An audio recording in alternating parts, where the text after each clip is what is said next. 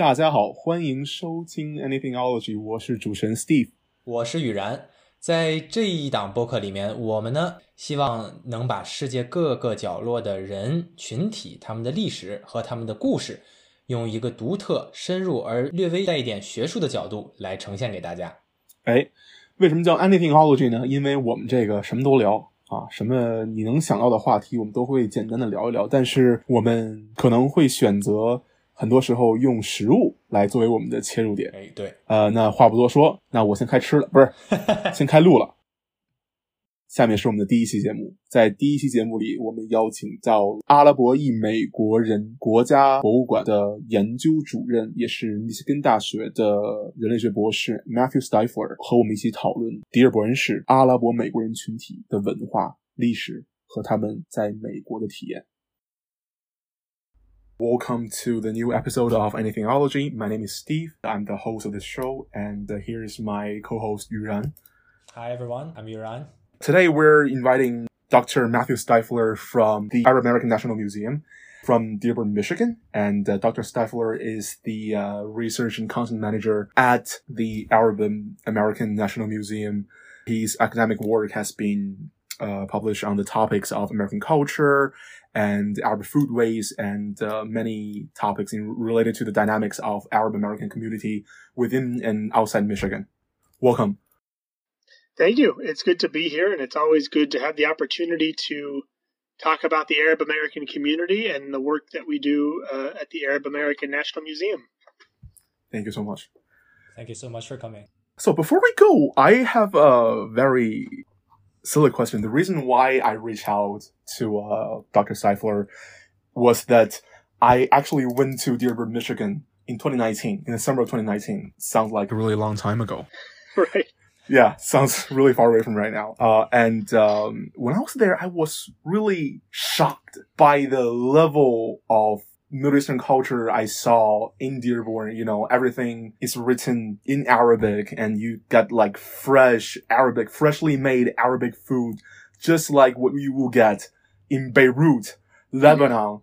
Uh, you have fresh ka'ak, you have fresh, uh, kanafa, which is a, uh, Arab, traditional Arab dessert made by semolina and melted cheese. You don't see that very often, right? So we are trying to, the, the, so the first question that we have here is that why that's the case, uh, and where is Dearborn first, and then why we have so many Arab food restaurants in Dearborn, Michigan. Yeah, that's that's the question of the day. Is you know why Dearborn? You know, Dearborn is just the suburb of Detroit in Michigan.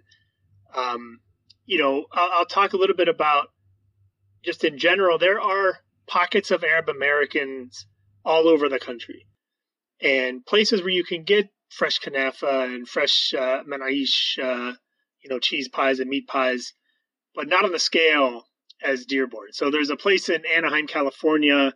It's actually trying to brand itself as a uh, a, a, tourist area known as Little Arabia, and um, you know, there's a lot of different restaurants there.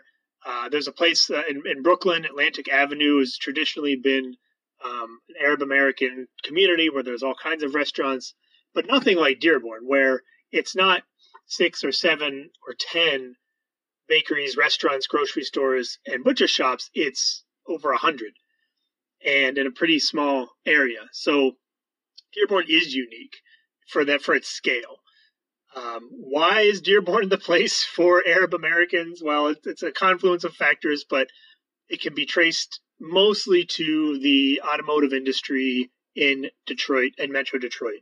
So Dearborn is the the hometown of Henry Ford, who you know was the founder of Ford Motor Company, uh, pioneer in um, automating uh, the production of, of vehicles and other things, and his major factory, the Rouge factory, um, did open in the south end of Dearborn in the 1920s. But there were lots of Arabs living in the area before then who had come to the U.S. to work and just ended up in Dearborn and Detroit, just like they'd ended up in Iowa, North Dakota, California, Pennsylvania, and, and everywhere. Kind of just accident, right? You go where the work is. But it was the confluence of Ford opening the major plant in Dearborn and Arabs being very comfortable working in the auto industry. But what really made Dearborn Dearborn started in the 1960s when, uh, because of the occupation of Palestine, you have a lot of Palestinians leaving the area in the Middle East and coming to the U.S. Um, a lot of them did come to the Metro Detroit area. And then the Lebanese Civil War in the 1970s and the civil conflicts in Yemen in the 70s and 80s just uh, was a push factor out of many Arab countries. And uh, then in 1991, when the U.S. Uh, had the first Gulf War in Iraq, created a large um, population of Iraqi refugees, which continues today. So all of those incoming communities found a home um, in in the Metro Detroit area, and so there was a foundation here because of the auto industry, and then push factors from many Arab countries just continually increases the the size and scope of the community in Southeast Michigan. Yeah, thank you so much, and that's a very interesting thing. And one thing that I noticed, I'm not sure about you guys, but uh, when we talk uh, when we talk when we talk about Arab food, Middle Eastern food in general, right? What's the first thing that come up in your ma- mind? First thing. Well, well I For guess me, uh, both of us, both of you, yeah, both of you. Yeah, I think like for me, it would be just, of course, uh, hummus and uh, falafel and shawarma. Of course, you know, just like that's the big three that come up in my mind usually. Yeah, for me, I think hummus is the first, and there's reasons for that. But then I just think of meat. You know, I think Yeah. of uh, shawarma. I think of chicken tawuk. You know, the Mm. cubed and grilled chicken. I think of uh, lamb. I think of uh, uh, kefta kebabs. You know, ground meat kebabs. I just think a lot of lots of different grilled meat and uh, hummus, and the bread. You can't forget the bread. I mean, Yes, of course. you know, it's so iconic. yeah, the hummus. But the things that, from what I notice, you know, when we talk about, when we go to any Middle Eastern restaurant in the US, or really in anywhere in the Western world, you know, Mhm. 90% of the time you will get a menu on which it says hummus, uh, which is the uh, chickpea dip, and also uh, baba ganoush, uh, and uh, fatouche, tabouleh, and those are Lebanese dishes, right? Those many, many of the things we associate with Arab cuisine, Middle Eastern cuisine, are inherently Lebanese. Especially, you know, when we have um, baba ganoush, when we have like hummus, they have, and they are the ones that are Americanized the most. We have chocolate hummus. We have Don't don't even bring that up. we have like we have I, I know yeah it's a blasphemy basically for anyone right. One who has an association with the Middle East. But you have avocado, basically Californian hummus, right? Mhm. Why those dishes, those most famous dishes are Lebanese? Oh, because based on what you're saying, it's actually very diverse demographically, right? Yeah, no. So I would broaden out and say that the majority of Arab food you find in the U.S. and even you know, North North America is Levantine. And when I say Levantine, I mean present day, uh, you know, parts of Syria, Lebanon, Jordan, Palestine. And the reason being is that that community was the first diaspora um, to leave um, the Arab world or the Middle East in large numbers and settle in places as diverse as Brazil, Mexico, Australia, uh, the United States, parts of North Africa, even. So that first um, diaspora community from the Levant really centered in present day Lebanon, um, with also parts of Syria and Palestine being included. They were the first to establish Arabic speaking communities in the United States and other places. And, you know, the history of the United States is one in, in which people in the United States are most likely to experience other cultures through their food. So the U.S., as a liberal multicultural society, likes to celebrate immigrant communities' contributions uh, through music and dance and food and costumes. Um, and, you know, people aren't as drawn to Arabic music. People aren't as drawn to Arabic, you know, costumes, but the food is something that people were drawn to er- early on. I mean, we're talking like by like 1910 in New York City, you had journalists and kind of bohemian writers frequenting the Syrian and Lebanese owned restaurants and cafes in lower Manhattan and sort of sensationalizing about them and talking about how exotic they were. Um, and so um, Arabs learned very quickly that um, they could make money from selling their cuisine. Um, and so what they did is they established what became the menu we see today. I mean, if you look at the menus in the 19 teens in New York City, they're very similar to what we have in the 50s and 60s and then even today. And so, you know, what people will talk about is that once these restaurants got established and became successful, if you then opened a restaurant, you want it to be successful, so you're just going to copy the same menu because you figure, okay, this is what Americans want to eat. This is this is what we call it. This here's how we describe it, and they just sort of it kept going that way. Even when you had like you know Yemenis and Iraqis coming in who weren't Levantine, who were opening restaurants, they just said, you know what, this is what people in America want to eat, and so I'm going to sell you know kebab and hummus, even though I really want to sell you know the lamb hanith or the uh, the the soups and stews that are more uh, native to Yemen and Iraq. So I would I would say this is kind of how the hosting society's representation of immigrants kind of influenced the immigrants' uh, choice of their self representation. Are there any like new trends and development in how this world of Arab cuisine develops in the recent decades? Like are there any like new say yemeni or iraqi immigrants that you've just mentioned opening up the restaurants of their own uh, cuisines and foods? Absolutely yes. So although predominantly across the united states it's still levantine cuisine is everywhere. I mean you, you go to a middle eastern restaurant if they didn't have hummus you would you wouldn't know what to do. Like what, what kind of place is this? What do you mean you know hummus? And you know, hummus as a kind of dip or a similar dip is common in other countries and has been common in other Arab countries for a long time, but it has been been pinpointed nowadays as Lebanese and Palestinian.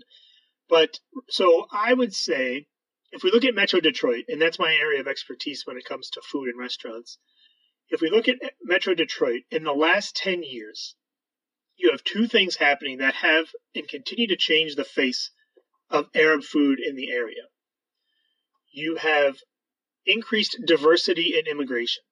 So it's not just Lebanese and Palestinian. There's a lot more people from Syria proper, from um, Iraq, from Yemen, from Egypt. Uh, these are all due to geopolitical factors in those countries. Um, and they're all coming to the United States, and many of them are ending up in Metro Detroit in some way. So you have a new uh, set of communities. I mean, they've been here for a long time, but there's new larger communities happening. So they're opening restaurants to serve their own community, right? So the Iraqis are opening restaurants that have Iraqi food. Yemenis have been opening restaurants that serve Yemeni food for many decades. But then the second thing that happened is you have the rise of foodie culture, rise of Instagram hmm. food, you know, the rise of uh, Top Chef and Chopped and all of these Food Network programs, so that eating adventurous new things is a status marker. It becomes a way to to you know to fill the void of a Friday night. You know, you go out and try something new, and Arab food has become one of those points of entry to trying new exotic things.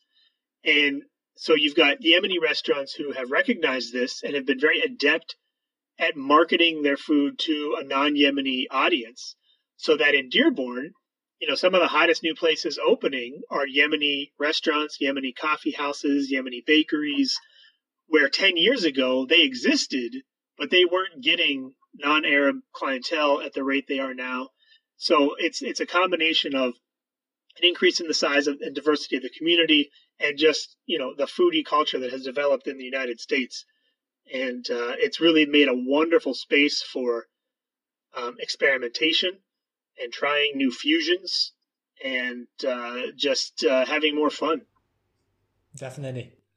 Definitely. I, I, from what you're saying is that this increasing diversity of food in restaurants in Dearborn actually reflects, in some to some extent, the general demographical trend within the city. So, can you give us a little bit uh, of a overview about the city's demographics?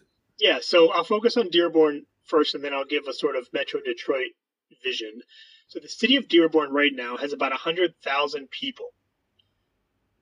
I estimate that at least 60% are Arab American. It could be closer to 70%. There is no really good data on the community because in the United States, Arabs and other Middle Easterners are considered white on the U.S. Census and other federal um, surveys. So we don't really have good numbers. According to the census, Dearborn is 45% Arab. And taking a drive through Dearborn, you know that's an incorrect number. um, so I say somewhere between 60 and 70%. But there are neighborhoods of Dearborn, which is kind of a sprawling suburban city. There are neighborhoods that are probably 80 to 90% Arab American. We know this because if you look at the schools, you know, the public schools in certain neighborhoods are well over 90% Arab Americans that go to these public schools. And so that gives you an idea of, of the neighborhoods around them. So, you know, Dearborn, and this has been increasing over the decades. So in the 70s, it was probably like, you know, 20% of the city. In the 80s, it was like 30%. In the 90s, it was 40%. You know, now it's like 60 plus, and there's no indication that it's going to slow down. So 10 years from now, it could be, you know, the whole city is going to be 80% or more Arabic speaking or Arab American. Metro Detroit, um, you know, has a, a, larger community as well, another few hundred thousand throughout Metro Detroit.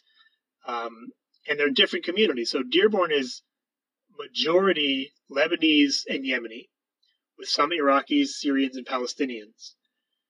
Other cities in Dearborn, or other cities outside of Dearborn, are known for other communities. So, Sterling Heights, which is a city about 40 minutes north of Dearborn, is almost exclusively Iraqi, Chaldean Catholic community. The city of Hamtramck, which is a really small city within the city of Detroit, um, is almost all Yemenis with some Iraqis. And so there are pockets of different communities all around Metro Detroit, and each one has its own food culture that's developing around it as well. Dearborn is just the most visible and the most historical as far as having the longest run of, of Arab American restaurants in it. So um, that's kind of where the focus is for me. So if we're relating to the work of uh, many Middle Eastern study scholars like Edward Said, uh, when we're talking about this um, Oriental imagination of the Arab community in general, uh, we usually think that they are Muslim, right? Mm-hmm. Uh, and they have this one facet uh, portrayal of Arabs, right? And yes. religion wise, ethnicity wise, is that the case in Dearborn? So Dearborn is unique not only for size and scale, but for composition of the Arab community. In the city of Dearborn, almost all of the Arab Americans are Muslim. All different kinds of practices of Islam, but almost all Muslim. You don't find okay. that anywhere else in the country. Everywhere else in the country where there's an Arab American community, it's much more mixed. Um, sometimes it's majority Christian, sometimes it's majority Muslim. Um, overall, nationwide, it's about 50 50 Muslim versus Christian. Um, but in Dearborn, it's almost exclusively Muslim. So there's many, many mosques, and all of the food is halal, which is another kind of unique thing where you can go into any restaurant and you know, you don't even have to ask, you know the food is halal. It doesn't matter if it's a pizza joint or a burger joint, like because you cannot make money in Dearborn if you open a restaurant and it's not serving halal foods or at least halal options. So, um, yes, it's a very unique community in its composition and it's reflected in its food ways. Because if you go to like the Iraqi Chaldean restaurants in Sterling Heights, north of Dearborn, likely that food is not halal. It might be, but they're not advertising it as halal because their clientele is mostly Iraqi Christian. So, um, it is fascinating to see the food culture follow along with um, you know the composition of the community. And what about like Sunni and Shia divide? Like, uh, how is that uh, the case? yeah, I mean the Sunni Shia divide is that they go to different mosques for the most part. Oh, I'm saying like, uh, oh. like uh, demographically first. Yeah, so in in in, in Dearborn, um, it's majority Shia. Even with you know the Iraqi population is mostly Shia, and the Lebanese population is mostly Shia, and the Yemeni population is mostly Sunni. But um, you know, it it only plays out in the fact that they go to um, different mosques. Like there's no there's no animosity, there's no divide. It's just we go to different mosques, and so it's it's very fascinating. A lot of people wonder about that, like, oh, don't they fight? Aren't they you know enemies? And it's like not not in Dearborn. No, that's not that's not how it works. So in this sense, the social circumstances back in their home country like they don't have that much of an influence on how they interact with each other in the immigrant community in Dearborn or in Metro Detroit in general. So politically, it does affect a lot. Okay. Um, so, for instance, um, you know, when the uh, revolution, civil war, whatever you call it in Syria, uh, began in like 2011, 2012, there was a huge divide in the community um, among folks who supported uh, the Assad regime, folks who didn't, folks who had a third idea around it. And so for many years after that, I mean, it continues today. You you you didn't see the same kind of community gatherings that you saw pre 2011 because they would sometimes break down into yelling and screaming over homeland politics which is understandable considering the, the scale of what's happening in Syria. You know, you can't expect Syrian Americans to ignore that and, you know, just be friends with everybody. So, so there were some breakdowns along the lines of like certain communities were pro Assad, certain weren't, and you just saw certain events not happen anymore because that stuff might come into play. But, you know, as far as like interfaith, um, there was never any issues. Again, the uniqueness of Metro Detroit is that there's such a large community that each sub community, each sub community can have its own place of worship. Like there's the Lebanese Christians have their own churches, and the Palestinian Christians have their own church, and the Iraqi Christians have their own church, and the Yemeni Muslims have their own mosque, and the Iraqis have their own mosque. That does not happen anywhere else. So in other Arab American communities, there might be one mosque and everybody goes there you know different kinds of faiths. There might be no Arabic speaking churches, and so you know you're going to a Greek Orthodox church or a you know a Roman Catholic church. Um, so the way that these communities are able to maintain their identity in Metro Detroit is very unique, and I think you see that in the food. You can have so many different distinct kinds of cuisine, whereas if you're the one Arab restaurant in town, you might need to have a more general palate um, because you want to increase the your customer flow. Yeah, that's really fascinating. And as we were talking about this, each community has its own place of worship and its own sense of community, say, for example, community center that they can gather and interact with each other. And they also have their specialized restaurants or food place that people outside of the Arab American community can come and have a taste of the Arab cuisine. So I would like to ask here to what extent these restaurants, at least those very famous restaurants in Dearborn, act as a facade or like a, a showroom, a guest room, so to speak, for the Arab American community in Dearborn, in Detroit, or in the whole of the United States. Yeah, no, that's a good question. So, two threads here. One is in the United States, liberal multiculturalism opens a space for ethnic food to be celebrated, but it has to be depoliticized. So, to be a successful mm-hmm. ethnic restaurant in the United States, you can't talk about the social and political realities of your community. So, you might be Palestinian and support, you know, the right of return for Palestinians and to end the occupation of Palestine. But in your restaurant, you don't have that anywhere. You know, you're not handing out pamphlets at the as people sit down with the menu like, here's how you support, you know, to end the occupation, because that's not the space that liberal multiculturalism allows for ethnic food. Ethnic food is supposed to be fun and celebratory and and that and that's the extent of it. So to be a successful ethnic restaurant in the US, you, you have to understand that. And so there is this idea of I have to put on a very specific face for my community, right? It's got to be celebratory. You know, the pictures on the wall are of the great cities and monuments and, and tourist areas in your whatever your home country is. Now, in Dearborn, it's very specific because Dearborn has been a very overstudied population. Um, the media is quick to come to Dearborn whenever something happens in an Arab country or if there's a terrorist attack or something. They come to Dearborn thinking this is who's going to have the mm. the most, you know, ear to the street kind of thing. And so many of the restaurant owners know that the community is under scrutiny. And so, yes, they're very aware that they are a public reception area.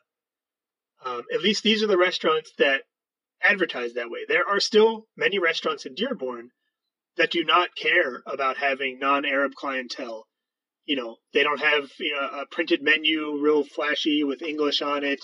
Um, they just they know who could they they know the people that come in there and they're happy with that. So there are a lot of kind of hole in the wall places that will probably stay that way uh, for a while. But yeah, the big flashy, you know, uh, touristy kind of Arab restaurants are very good at understanding their position as a face of the community and knowing how to interact with a broad, diverse audience. So yeah, let's uh, talk a little bit more about the identity of Arab Americans. So I am curious about how do they perceive their so-called Arabness. So first, uh, do they preserve cultural customs and stuff like that from their home countries, or is there a sort of new fused Arab American identity that has been formed in the state? Yeah, I mean, I guess it depends on a few things. It depends on where somebody's family immigrated from, when they immigrated, and where in the United States they ended up. So we'll talk about Metro Detroit. Um, if your family came like in 1900 and you are the grandchild or the great grandchild of Lebanese immigrants, you know, your the way you perceive and articulate your Arab identity in the United States is very different than somebody who arrived from Syria two weeks ago. It's a very different understanding of how ethnicity works in the U.S., how you are, how being Arab is is celebrated. Also, it depends if you are in an Arab enclave or not. So Dearborn, because it is so parts of Dearborn are so heavily you know, Lebanese immigrant from a very specific part of Lebanon, from southern Lebanon, and has been for, you know, 30, 40 years at this point, that when people from Lebanon arrive today and they go and they spend some time in, in parts of Dearborn, they're like, wow, this place is more Lebanese than Lebanon. Because the community has sort of like recreated Lebanese culture as they understood it when they left in the 70s and 80s in Dearborn. So it is a very specific kind of expression of a Lebanese identity, which is even different than Lebanon today. Um, so yeah, it really depends. But I think institutions like the Arab American National Museum, which exists to bring all these different facets of the community together, to you know not create a monolith, but to allow them to see that they have more connections than they have divisions and they have a shared sense of history and culture, you know, mainly through the language and through um, media and art that has been celebrated throughout Arab countries. So they do come together, you know, for Arabic music concerts and Arab art exhibits. But in many ways, um, you know, a lot of these folks they stick to themselves. If you're Lebanese, sometimes you're more Lebanese than you are Arab, and the Arab identity doesn't really speak to you. Um, doesn't mean you're antagonistic towards it, but you just want to be, you know, you're much more proud of your your Lebanese heritage. Okay, cool. Uh, so I think that will be the parts when we discuss the sorts of uh, internal dynamics within mm. the Arab American society. So we're trying to move on to the interaction bef- between Arab Americans and the general American society. Okay. Before going forward to that part, of how is Arabs, uh, Arab Americans historically perceived by the states, by people in the US? Sure. Is there any historical Yeah. evolution or stuff like that? Yeah, so we've got to go back to, you know, so really Arabs started arriving as immigrants in large numbers in, in the 1890s. Um, but when they were arriving, you know, as they were arriving, Americans already had very specific views of who Arabs were, who Middle Easterners were. And a lot of that is the, the legacy of Orientalist representations of the region. You know, camels and women in harems of the sheikh and, you know, deserts. And, um, you know, in the 1890s, it was very much about Aladdin and Ali Baba and Sinbad and, and the stories from the tales of, of, of Arabian Nights. You know, that is how the majority of Americans understood who Arabs were was through Arab folklore, which a lot of people took as historical fact. and so the first Arabs arriving, you can you can read in the newspapers in whatever community they were in, like they were always talked about in this exotic way, like the people from the lands of Ali Baba are now living among us and eating their strange food, and so it was very much like, yeah, they were they were exoticized. And what happened is, and you can see this in the restaurants, Arabs kind of embraced that hmm. and said, well, if we're going to be this exotic community, let's capitalize on that. And let's call our restaurants things like the Sheikh or the Desert Oasis or, you know, th- those kinds of names, um, or the Pyramid or the Sphinx restaurant, even though these were Lebanese people, not Egyptian people, right? and so they knew that they were exoticized. And so they played into that because, you know, at this time in the early 1900s, it was an exoticism and not a um, not a sort of like a dangerous othering of the community that we see later with um, the rise of U.S. more U.S. imperialism in Arab countries because of oil and because of strategic positioning during the Cold War. So at this point, it's still like a friendly exoticism, and a lot of Arabs understood that they were seen that way, and you know often played into it it's it's later in the 50s and 60s as U.S. Uh, foreign policy starts to see Arab countries as a strategic way to fight the Soviets during the Cold War. Uh, support for Israel starts to um, become uh, seeing Palestinians as anti-American, as potential terrorists, and then of course as the U.S. does get militarily involved um, and starts adding, you know, military bases all over Arab countries. Um, there's a much different portrait of Arabs that ex- that becomes more prominent in the U.S. and it kind of supplants the exotic Arabianness, which is still there. You know, movies like Disney's Aladdin in 1992 was like the height of seeing Arabs as these, um, you know, Arabian Nights kind of characters. But you know, there's also the threat of war.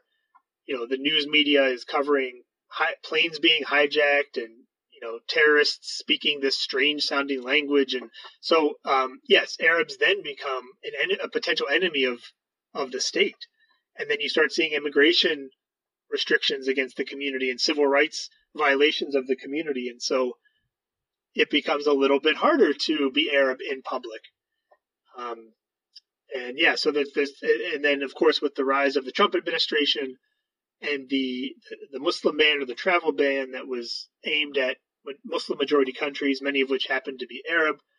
Um, yeah, the community had a really there's a really big sense of we are possibly not wanted um, and not appreciated in this community, and our civil rights are being violated, and nobody seems to care.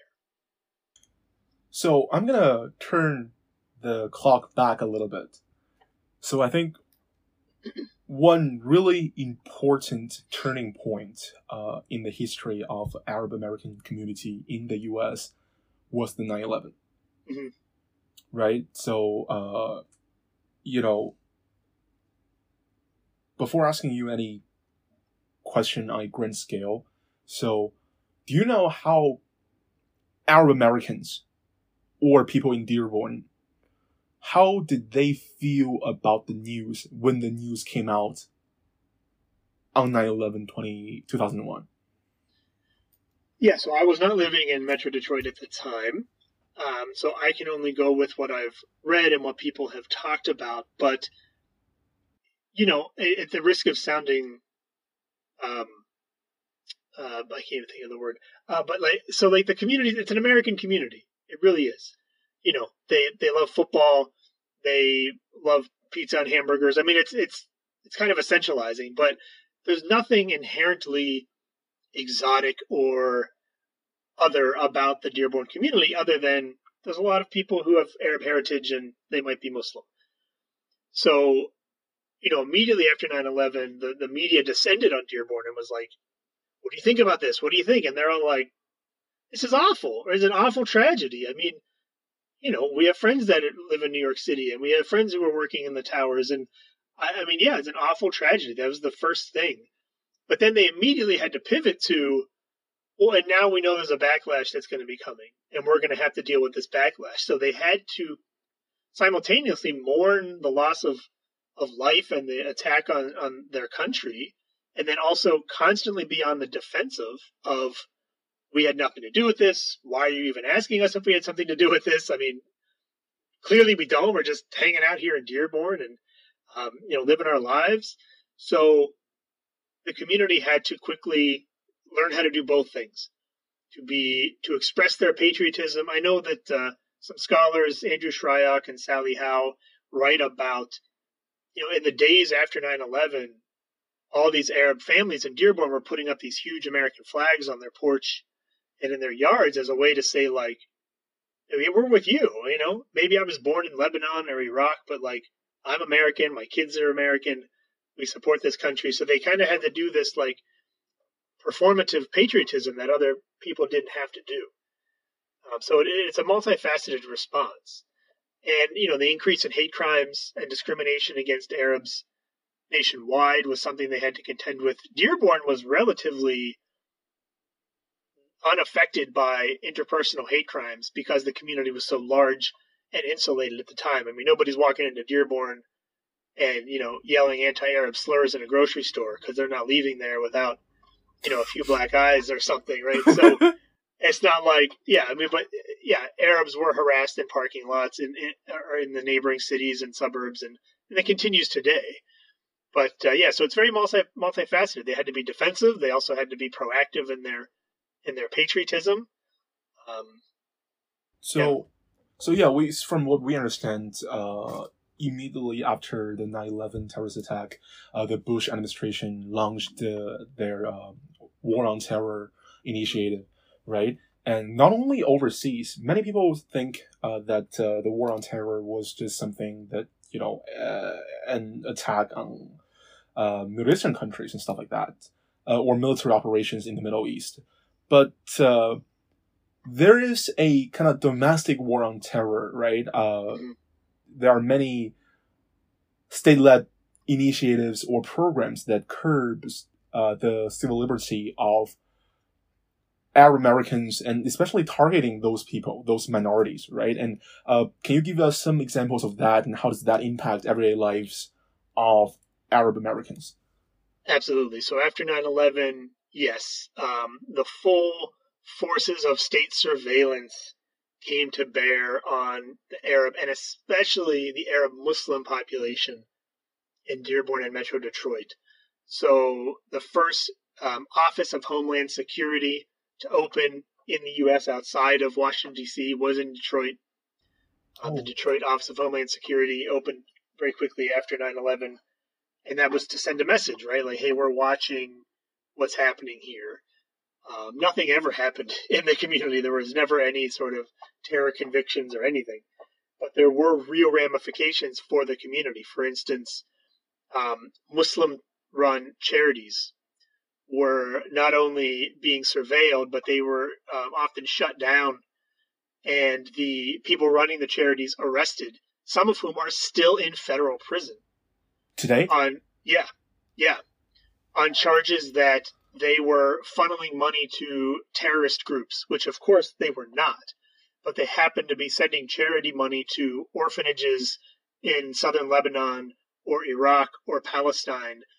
And so, of course, they were, of course, it was nefarious, right? In the eyes of the U.S. government, why would you be sending money to these areas if not to, to fund terrorism? So if you look up, you know, Muslim charities arrested 9/11, like you'll see a lot of stuff in Metro Detroit and nationwide where some of these people are still in federal prison. You know, it's 20 years later. So that's one of the things. And then on a personal level, you know, if you talk to Arab Americans, they'll tell you that they changed the way they did things after 9/11. Some people started going by a more uh, Americanized name. You know, instead of being, um, you know, instead of being Yusuf, you were Joseph. Instead of being Muhammad, you were Mike, or you know, something like that. Uh, just to sort of like keep people from even asking the questions. And you stopped sending money to your family. So remittances from the Arab community back home, especially to Palestine and Yemen uh, and Lebanon, were were huge economic drivers for those countries. And you start seeing people being arrested and questioned because they're sending money to an Arab country. You know, you're not going to send a thousand dollars to your family over wire transfer because you think you know they're going to shut down your bank account or they're going to come after you. So people had to find new ways of of doing things after 9/11. You wait for a family member who's traveling to the area and you you give them some cash or some valuable goods to take back to your family because it seems safer than a wire transfer. So yeah, people definitely had to change their their the ways they presented themselves as Arab in public because of the surveillance state that arose past you know after 9/11 and all of those mechanisms are still in place. I mean, people are still wary of doing certain things and people are still being questioned for sending money to certain places. So um, you know, 9/11 didn't change the fact that Arabs were seen as a potential enemy in the U.S. It just um, operationalized a whole system of the surveillance state against them. Well, but I guess when there's new challenges, there are always new opportunities as well. Uh, so for with this increasing surveillance and you know curbing the community's activities, are there also like new supports coming up for the community, like a new, for example, new sense of sense of community together and like support for community activities or like intra community charities and activities like that? Yeah, absolutely. So you know, I'll use the, the, the most uh, personal example to me, which is the Arab American National Museum in Dearborn. You know, there had always there was a um, a need for a, a, sort of museum like this, and there was a desire in the community to do it for many decades. And in 2000, the community launched the community in Detroit, led by Access, which is the largest Arab American nonprofit in the country, based in Dearborn. They launched this, you know, heritage fund to start raising money and spread awareness that hey, we're going to try to build this museum and this was in 2000. So the, the, the 9/11 attacks happened a year later, and instead of sort of killing the project, it was a big boost to the project because the the community nationwide was like, "Wow, the way I see my, ourselves in popular culture and the media is atrocious. We we need a space to educate the public about who we are." And so the fundraising for the museum became a little bit uh, easier, and you started getting corporate money too corporations were like, yeah, we don't like what we see, this anti Arab stuff happening, so we're going to support the building of this museum. So the museum opened in 2005 after, uh, you know, a couple years of construction. So that is one example of how the community sort of galvanized after 9 11 and then also showed you that, you know, not everybody in the United States was anti Arab, that there's a lot of people who supported the community then and continue today. Uh, you have universities. We're seeing massive increase increases in people who wanted to learn Arabic, both uh, heritage learners and also you know ROTC uh, enrolled students and those kinds of things. But there was a lot of interest in, in in the Arabic language. So you had new departments springing up across the country. You had some ethnic studies Arab American departments spring up. Uh, the University of Michigan Ann Arbor, University of Michigan Dearborn, uh, San Francisco State um, and some smaller ones in other places that in the mid you know 2005 to 2010 these institutions started springing up um, because there was a need to find out you know exactly what was happening from a scholarly position. So yeah, there was there was definitely some. I mean, I guess you could call them positive ramifications to the increased uh, anti-Arab hate and rhetoric that was circulating in the U.S. So, am I right to say that at this point, it's not about just the host society's representation influencing the immigrant society and uh, the immigrant community, but the immigrant community themselves are also trying to influence the general public's representation of them. Yeah, I mean, it's a small community. It's even if at its largest estimate nationwide, it's like just under 1% of the country. So it's, it's a small community. It's widely dispersed. Um, so to have a voice, you've really got to rely on institutions and and partnerships with other organizations. Um, and so, yeah, I think the the community has always been um, hungry to share its story and to have a voice on the national stage. And I mean, I don't know if we're going to head this way, but if you look right now at, at national politics and local politics, you have more Arabs involved than at any point in history. And um, you know, and not all of them are liberal progressive, as you might assume. There's a, there's a lot of conservative conservative uh, politicians at the local, state, and national level who have Arab ancestry, um, and so there, there is the wide range. But more Arabs are getting involved. In the city of Dearborn right now, um, a city that has a huge legacy of of racist uh, city administration. You know, the the former mayor of Dearborn, Orville Hubbard was known as the greatest segregationist in the North um, for many decades in his reign in the city. And he clearly didn't like Arabs either. And then there was a, a subsequent mayor who, who ran his campaign on the Arab problem in Dearborn. You know, like what are we going to do about this growing growing Arab population? Wait, so what, what, oh yeah, how does that work? There goes your like sixty percent of your voters, right? No, that no. Work? At this point, at this point, it was still you know, probably 30% were Arab American and they weren't very much involved in, in politics. And so, yeah, you could say that kind of stuff and not. He won the race, by the way. Um, but uh, but now, for the first time ever, this year, you will see an Arab American mayor of Dearborn. There are three candidates who just announced their candidacy in the last week. One of them will win for sure, and you'll have the first Arab American mayor of Dearborn. Um, so yeah, think, things are changing. I think uh, the community is getting a voice nationwide, and um, yeah, I think you'll see things will be a little different in, in a few years. Okay, so going into politics. So uh, that's uh, yeah, I'm excited at this point. So okay, so before I ask you anything specific about uh, Dearborn or anything that you just said, um, what is the general outlook of the political incl- inclination of Arab American community? Because you know we tend to assume that uh, uh, minorities should be liberal, should be Democrats, basically. Yeah. Uh, but in many ways, they aren't. Like you know, we see, especially newly arrived immigrants who still have some, uh, who still who are still leaning conservative, right? and yeah. you have different national regions.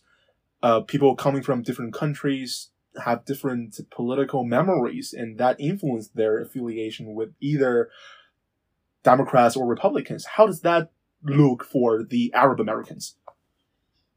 So even though it's a it's a small community, it, like you're saying, it's very diverse, and you've got a couple threads. I think there's like two main threads that run through the community when we're talking about politics. The first is a sort of liberal progressiveness centered around things like um, the fight for Palestinian rights okay. and the fight for civil rights. Um, Arab Americans have long had civil rights either curbed or you know taken away from them for various reasons, not just 9/11, but predating that. And so there is a, a strain of liberal progressiveness that comes out of that. A lot of Arab Americans historically are also small business owners. So there's a lot of support for a, a sort of Republican fiscal strategy. Uh, in Dearborn, even, in, in Michigan, you know, were supporters of George Bush, um, you know, George Herbert Walker Bush, uh, because they're they're business owners and they support Republicans because Republicans for for a long time Excellent. have touted themselves as the, the the party of the small business owner.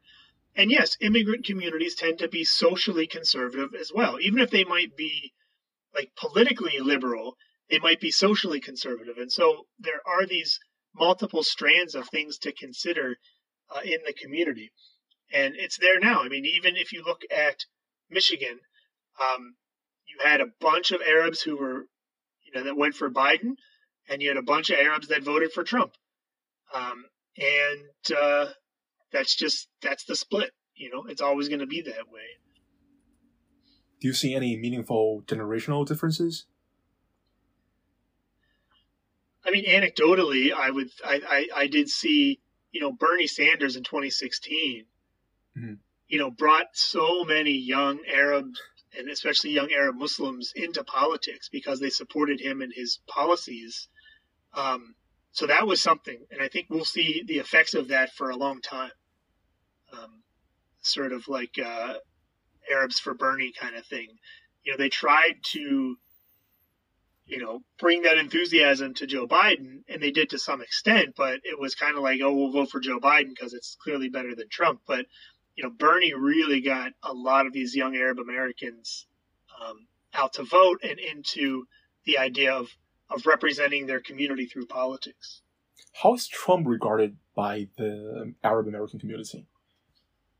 I mean, overall, he is not well liked because of his anti Muslim stance, Mhm. uh, because of his really staunch Zionist positioning in regards to Palestine, you know, you know, moving the embassy to Jerusalem and those kinds of things. But there are Arab Americans who are like children of Arab immigrants who like that he's tough on immigration. Um, and they say things like, "Oh yeah, he should be tough on immigration. You know, not everybody should just come here whenever they want. You know, my parents had to fight for it, and those kinds of things." So you do see um, some Trump supporters because of that, but also, unfortunately, some Christians, uh, you know, some Arabic-speaking Christians, are quite anti-Muslim um, because of maybe homeland politics, where you know, like the Iraqi Chaldean population, where you know they were not treated very well by Saddam Hussein and, and, and his policies in Iraq. And so, having been a religious minority under Muslim rule for so long, they get to the U.S. and they're like, oh, you know, I see other people also don't like Muslims. So that might be a way to uh, to make some friends. Yeah, just going back to what you were saying about uh, Zionism and uh, the Palestinian issue. So very interesting because I when I was in Dearborn, I did saw some slogans like uh, Qadiyya like the Palestinian cause and stuff like that. To what extent that is the consensus? Because I think that really touches on this interplay between Arab identity and American identity. As you said earlier, you know, one thing about the American society is that you can be a minority, but you don't really, you are not encouraged to bring your politics from your own country to here to be Yeah. tolerated, right? Yeah. So I think that's what, uh, that's a place where Arab identity and American identity usually at conflict, right? I, I know people from Lebanon, they don't care about this. They even support Israel, some, some of them.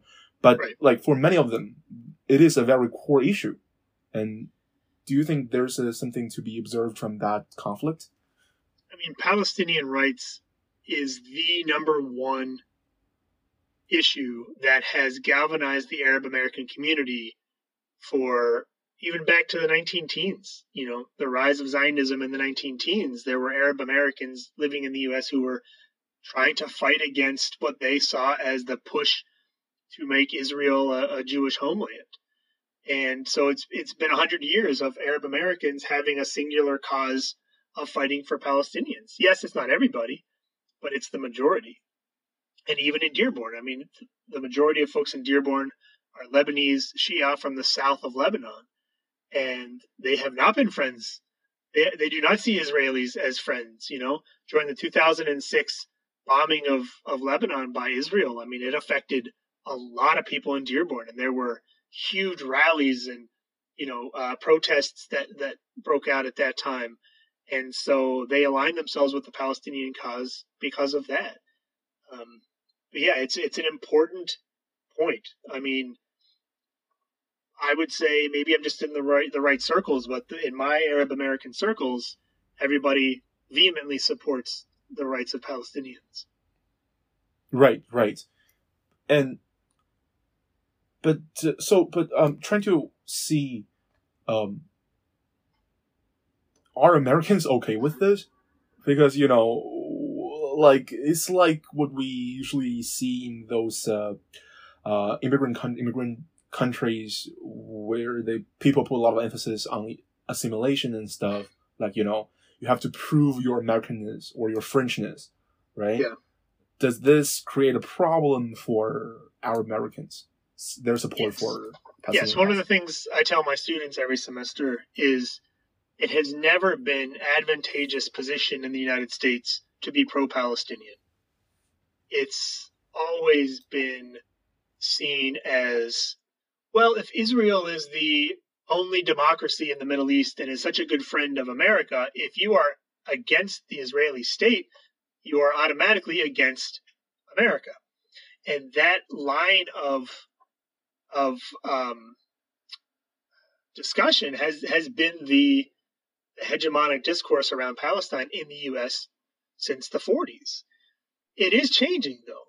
I mean, in popular culture now, you've got some very outspoken uh, critics of the Israeli occupation, like Mark Ruffalo. Yeah. Marc Lamont Hill. Apparently, being named Mark is like a, uh, something that something to to investigate. But so you have these, you know, celebrities and outspoken uh, critics um, keeping Palestinian rights in the forefront of the conversation. You've got someone like Rashida Tlaib and Ilhan Omar um, on the floors of of Congress talking about Palestinian rights and making sure that the Palestinian cause is not forgotten. But they get a lot of hate for it, a lot of hate. Yeah. And so, yes, it's never been advantageous to to be vocal for Palestinian rights in the U.S. Um, but you know, Arab Amer- it's never stopped Arab Americans before. It is it is at their heart. It is what they believe. Yeah. So going back to the mayoral uh, election that you just briefly mentioned earlier. Mhm. So, as you said, Dearborn is a very diverse city. Uh, even it's Arab. Even from an American perspective, it's Arab predominantly, right? But it is still a very diverse city. You, uh, uh, if I understand you correctly, there are multiple um, middle class suburbs in Dearborn, and you have uh, people coming from different backgrounds. Um, how does how do political activities like governance, like elections, like campaigning, look different in Dearborn? What is the? Is there anything worth noting? Yeah, what's worth noting is, you know, for many years, up until recently, politicians didn't really think they had to have the the Arab vote because Arabs weren't as active or vocal about their positions. Now, that's very different. Um, in fact, it's so different that now, now that you've got, and this happened with a city council election four years ago in Dearborn, you have multiple Arabs from the community running against each other. You start to see Mhm. all kinds of negative things coming out from the community. Like, oh, you're from that family, so why would I vote for you? Or you're not from this part of Lebanon. Or it's it's really mind-boggling to see different strands of the Arab community in Dearborn taking each other down for political power. Um, and I don't I don't know how that's going to play out in the mayoral race. I have a feeling it will play out, but yeah, it's such a big community that they're not a monolith. Just like if you were in a white community, a predominantly white community, and there were three white candidates running for mayor, it's not going to be like, oh, they're white, so I don't care. whoever it is is fine. You know, the, the Arabs are very dynamic. It's such a large community that, yeah, you might not agree with one of the candidates' stances. Um, might come down to who their family is. I mean, it's really many different reasons why somebody might or might not support a certain candidate. Yeah. So, is this increasing level of polarization leading to any communal animosity? Not even because of politics, because all kinds of politics, like you know the Syrian civil war you said earlier. Yeah, it plays out a little bit. I think you see it in mm-hmm. online messaging boards, but it, it overall it's still a very cohesive community. But yeah, I mean, there's you know sixty thousand people of Arab descent living in the same city. Um, they're not all going to think alike. They're not all going to support sure. the same things. And yeah, uh, I, I, I, think it's about the most American thing you can see is uh, bickering over uh, political stances of candidates. So um, in one sense, it's there's nothing Arab about it at all. Right. So I have two additional questions, and that's it, basically. Sure. Uh, so one thing is that going back to uh, some earlier themes, what are the roles, communal roles of uh, foodways, restaurants, markets, stuff like that? Is there any communal effect, or like, is there a site for anything particularly interesting, communal or like important communal activities? And how do yeah, people so, view those places? I mean, it, a lot of the uh, bakeries in town still do what they used to do back in Lebanon and other places is um, they serve as a communal bakery, meaning um, you make the dough at home and you bring it in and they'll bake it for you. Wait, wait, wait, wait, wait. I'm, so, I'm, having, yeah. I'm having a hard time understanding this. So you have a dough at your home? Yeah, and you make your own recipe, but you know, you don't have a giant wood fired oven at home. So, you know, in some Lebanese communities, there would be like a centralized oven that everybody would come and use. And they still do that here. Like you bake a bunch of bread and you take it to the baker and they'll throw it in the oven and bake it for you. Or you um, make the meat filling and you drop it off at the bakery and they'll make, you know, they'll use their dough and fill the meat pies and make the meat pies for you. And so, yeah, we see things like that happening where um, it's not as frequent as it used to be, right? But that's that is an old school way of doing things that you can still find here. Um, another aspect would be in the last few years during Ramadan, the holy uh-huh. month of Ramadan, um, after sunset, after the, the evening prayers and, and, and families, you know, might break fast together late at night, starting at like midnight and going till 4 a.m., you have these huge pop up festivals that happen where like a dozen food trucks all come together in a big parking lot and people celebrate, you know, Ramadan. They're out late at night eating before the sun comes up. And, um, you know, that's not going to happen in a community that's not large enough to support something like that. But it's also very similar to what might happen in an Arab country during Ramadan. So you do see a lot of communal celebrations um, either through food or using food as a backdrop. What are the weddings? Oh, weddings. Yeah, I mean the Arab weddings are are massive. You know, a small wedding of like 500 is pretty typical, um, and they can get to well over a thousand. You know, there's three or four big wedding halls in Dearborn that you know, depending on how you do the seating, can fit you know between 600 and a thousand people for a wedding, and that's that's not uncommon. Yeah.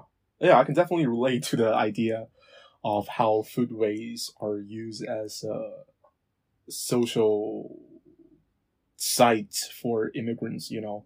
Uh, like I come from a fairly small, not small city, but like I'm from a city in China, uh, where there are not a lot of immigrants overseas because we have a culture of staying home basically.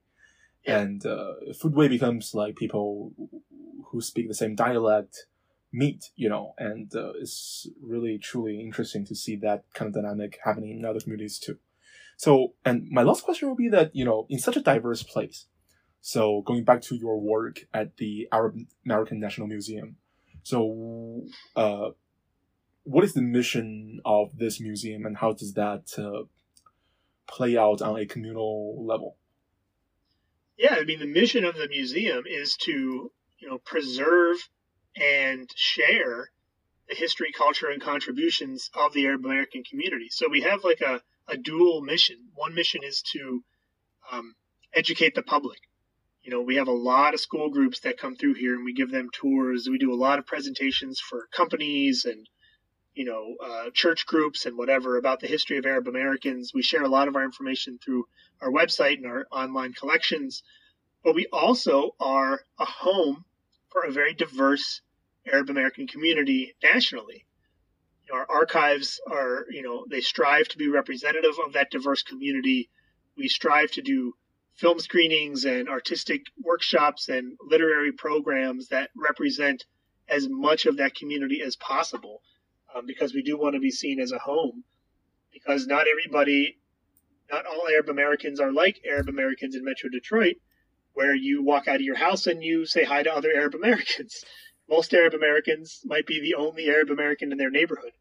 And so they look for places like the museum where they can come together with with people who have similar uh, shared history and culture. And so um, we take that role very um, uh, seriously. All right. Thank you so much for your time. And I think, do you have any more questions, Yuran? No, I'm good. It's such a fascinating chat with you, Matthew. Thank you so much. Thank yeah, you so thank much. you both. Yeah, you, Yeah. you both uh, clearly did your homework, and uh, it was it was nice to have a, a very high level conversation where I didn't have to just you know teach you who Arabs were first. Like you kind of already had that background, so it Yeah. was it's very nice. Yeah. Thank you so much.